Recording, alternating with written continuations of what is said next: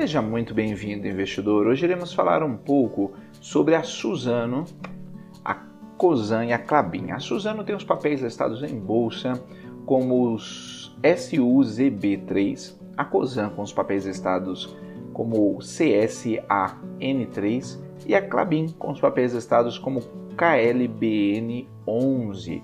Porque a Suzano, Cosan, Clabin são os destaques negativos do dia no Ibovespa. O Ibovespa encerrou o pregão desta quarta-feira em uma baixa de 0,25% aos 101.911 pontos, com um giro financeiro fraco de 22 bilhões e 100 milhões de reais. Assim, na semana, o Ibovespa cede agora 0,23% e no ano 11,8%.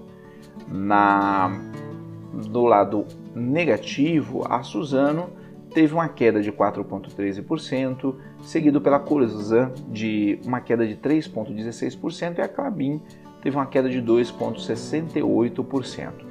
Confira o que influenciou o desempenho desses três papéis que tiveram as maiores quedas do dia no índice. Mas antes, se você não é inscrito no canal do Investidor BR no YouTube, não deixe de se inscrever no canal e ativar as notificações. Assim você vai receber as nossas novidades. Lembrando que todos os dias são postados diversos novos vídeos aqui no canal sobre o que há de mais importante no mercado financeiro. E acompanhe também o nosso podcast Investidor BR nas principais plataformas de podcasting. Voltando à notícia, começando pela Suzano, as ações ordinárias da Suzano lideraram as perdas no Ibovespa, pressionadas pela queda do dólar na sessão e um movimento de realização após o avanço do papel na véspera. Na terça, dia 1 de setembro de 2020, os dados da Associação Brasileira de Papelão Ondulado, a ABPU, referentes a junho, a julho e mostraram o maior nível de produção da série histórica, ajudaram assim o setor de papel e celulose a subirem. A Cosan teve uma queda de 3,16%. No caso dos papéis ordinários da Cosan, elas cederam 3,16% no terceiro recuo seguido da ação.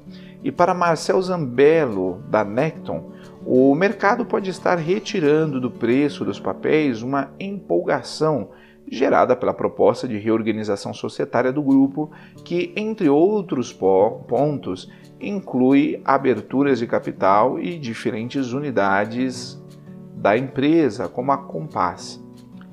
Estamos vendo essa seletividade nos IPOs e o mercado não está pagando tudo o que as empresas querem.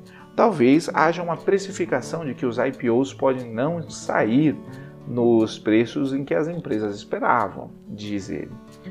Agora, no caso da Clabin, as units da Clabin fecharam a terceira posição nas empresas que tiveram o desempenho negativo ela teve uma queda de 2,68%, em linha com um destaque negativo do setor.